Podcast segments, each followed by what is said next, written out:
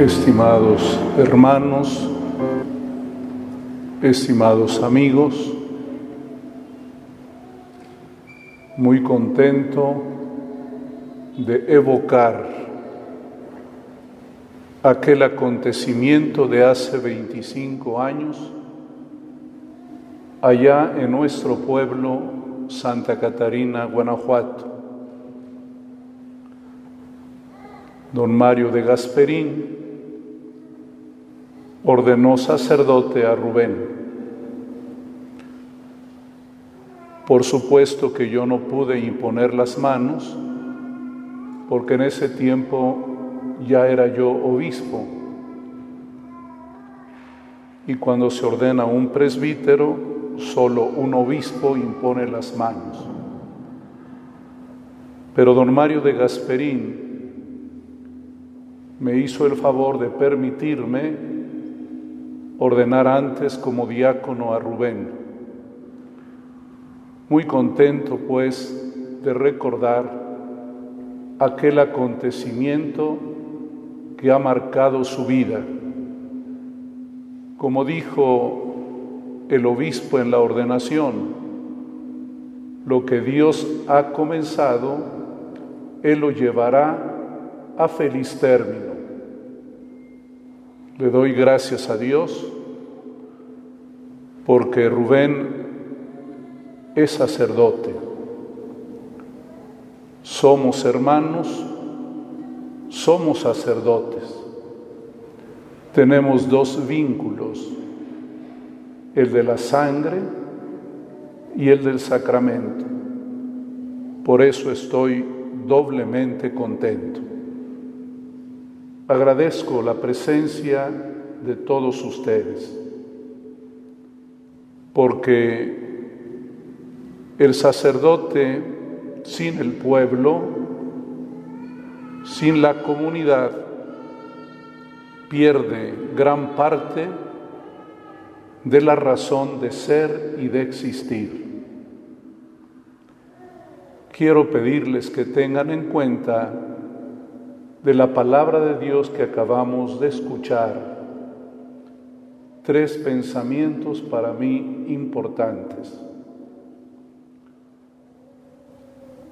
Dice el profeta,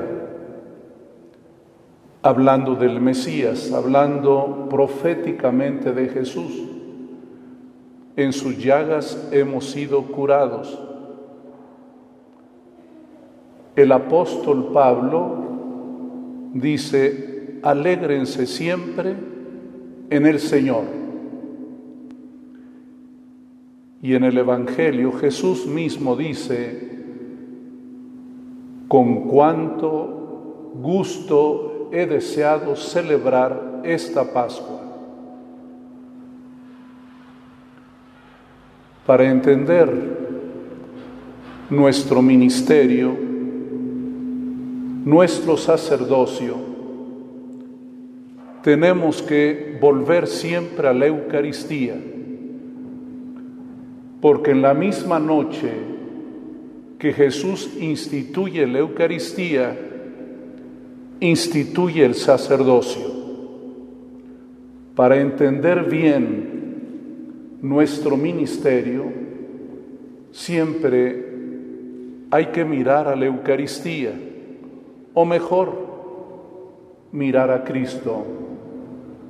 Nosotros estamos siempre como en la penumbra, porque Cristo es el que tiene que aparecer.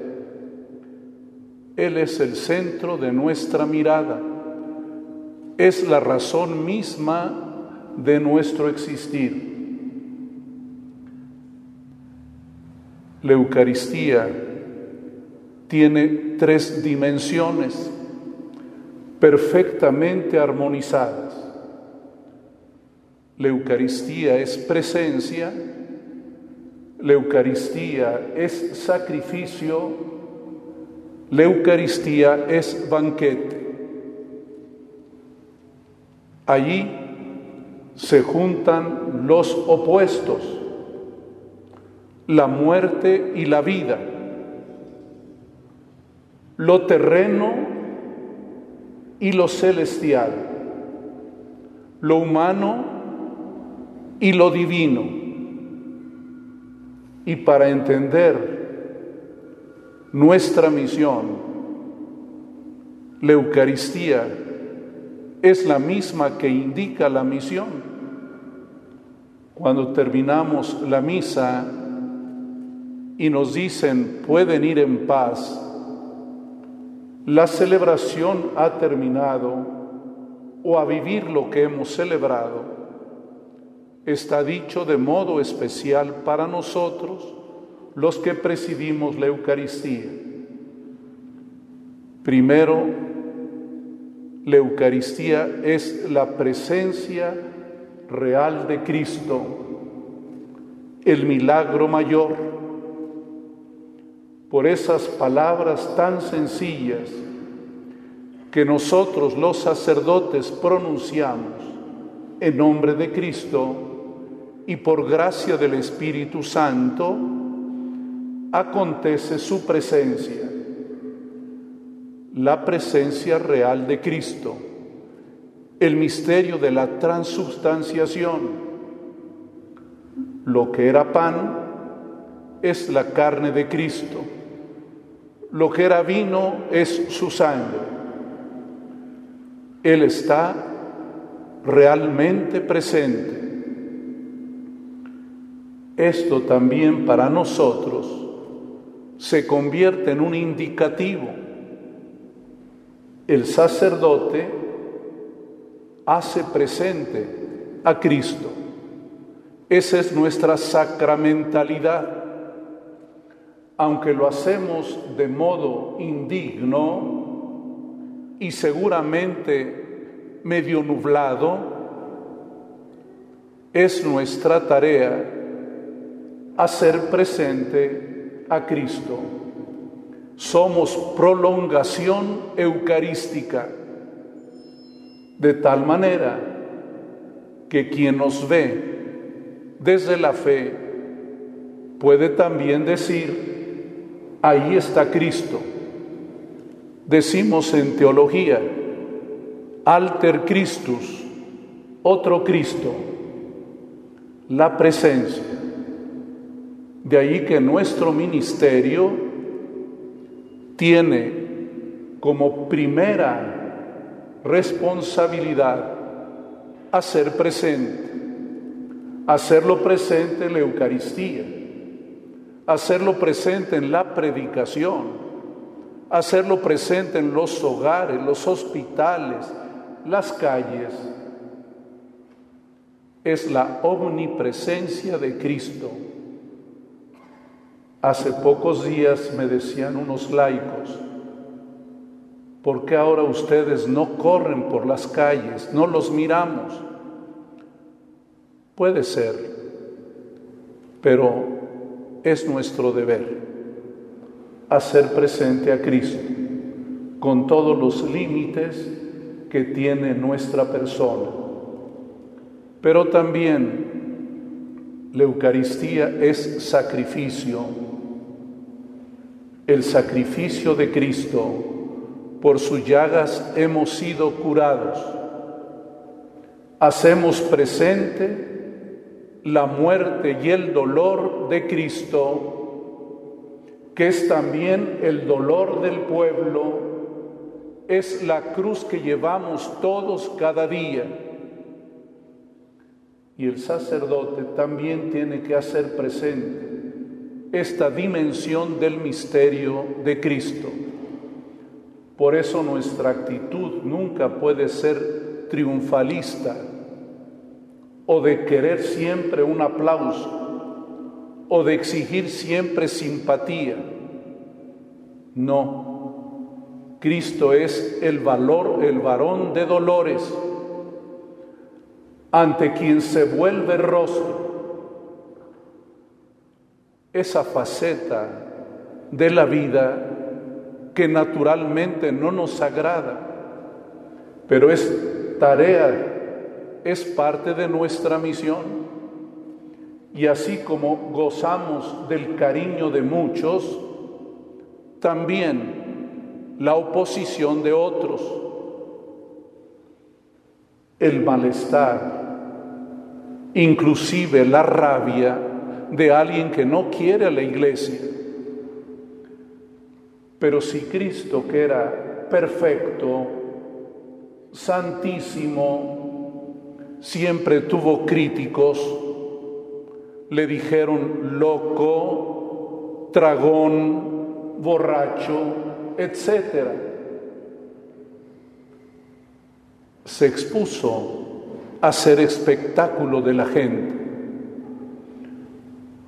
Por eso los sacerdotes debemos también asumir esta parte difícil, aunque gracias a Dios muchísimos como ustedes nos quieren, pero también está el misterio de la iniquidad, el misterio del mal.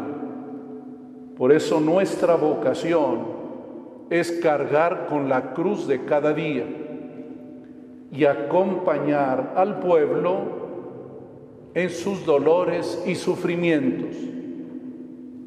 ¿Quién de ustedes no tiene un pesar, un dolor, una preocupación? Todos llevamos la carga en nuestras espaldas. Pero Cristo hizo una promesa, mi yugo es suave, mi carga ligera. Y los sacerdotes tenemos que ser los sireneos del pueblo, ayudarles a cargar la cruz de cada día con la palabra oportuna, con el cariño solidario, con la mano extendida. La Eucaristía es también banquete. Decía el Papa Benedicto, la vida tiene dos caras, como una medalla. Está la cruz y está la gloria.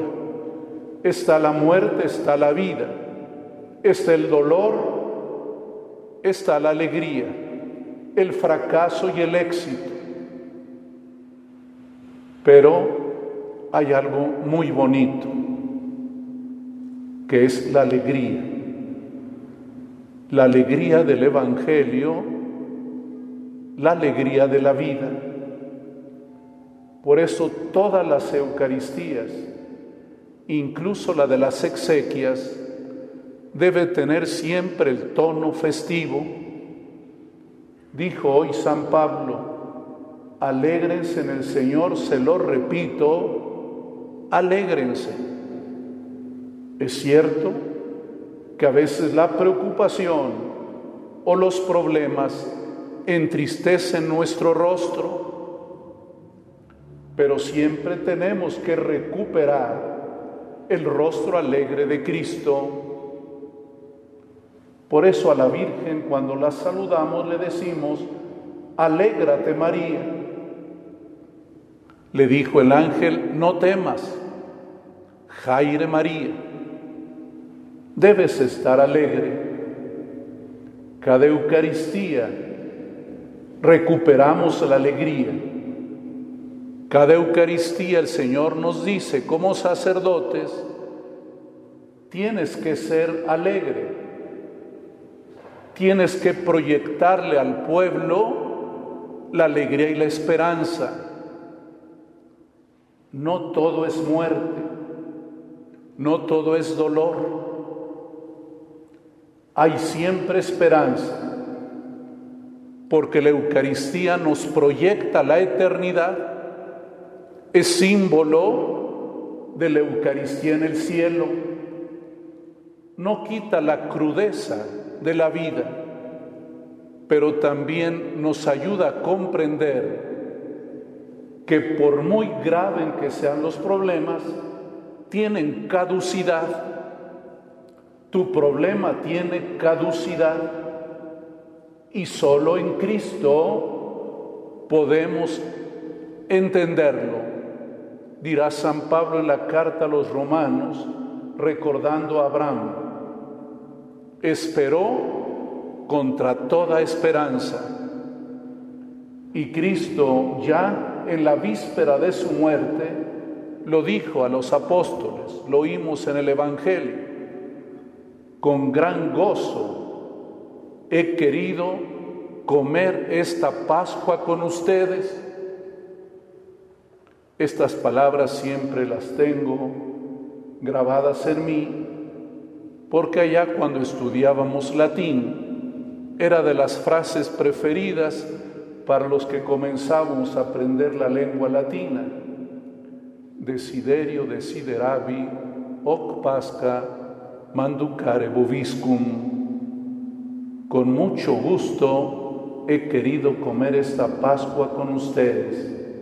Fíjense bien, está a punto de comenzar la pasión y la muerte y Cristo habla en estos términos de alegría. Pidan mucho por nosotros, los sacerdotes, que no se borre la huella alegre de Cristo en nuestras vidas. Porque ¿qué sería de esta iglesia, de este pueblo, si no tiene rayos de esperanza? Así acudimos a la Virgen María porque es nuestra alegría, causa de nuestra alegría. Quiero animar a Rubén a vivir estas dimensiones de su ministerio, que esté siempre presente con ustedes, que le guste estar en medio del pueblo, que también sepa compartir el dolor y también resistir, porque todos tenemos que cargar con nuestra propia cruz. Y sobre todo, el rostro de la esperanza y de la alegría. Hay muchas cositas que ocurren en la parroquia, pero tenemos que superarlas, que se enojaron, que se fastidiaron, eso tiene caducidad y no hay que darle mayor peso, que se mantenga en nosotros la alegría como don de Dios, como resultado de la fe. Pidan mucho por Rubén para que esté siempre contento de ser sacerdote que obedezca lo que Dios le indique y no esperar otra cosa sino la aprobación divina. Que Dios te bendiga, Rubén, y buen ánimo. Hemos compartido el ministerio sacerdotal, pero a distancia. Yo siempre, lejos de Querétaro, lejos de Santa Catarina, allá por Michoacán, por Chiapas y ahora en Nuevo León. Pero no obstante la distancia geográfica, siempre muy unido a Él y sabiendo que me toca también animarlo, transmitirle mi experiencia. Gracias pues a todos por su oración, por su cariño, por su paciencia, por su benevolencia, que permite que en medio de esta nebulosa de la vida puedan en nosotros mirar, aunque sea en penumbra, a Cristo el Señor que la Virgen María, la Inmaculada, patrona de esta comunidad parroquial, acompañe siempre a Rubén y sea ella modelo de la Iglesia y modelo de nuestro sacerdocio.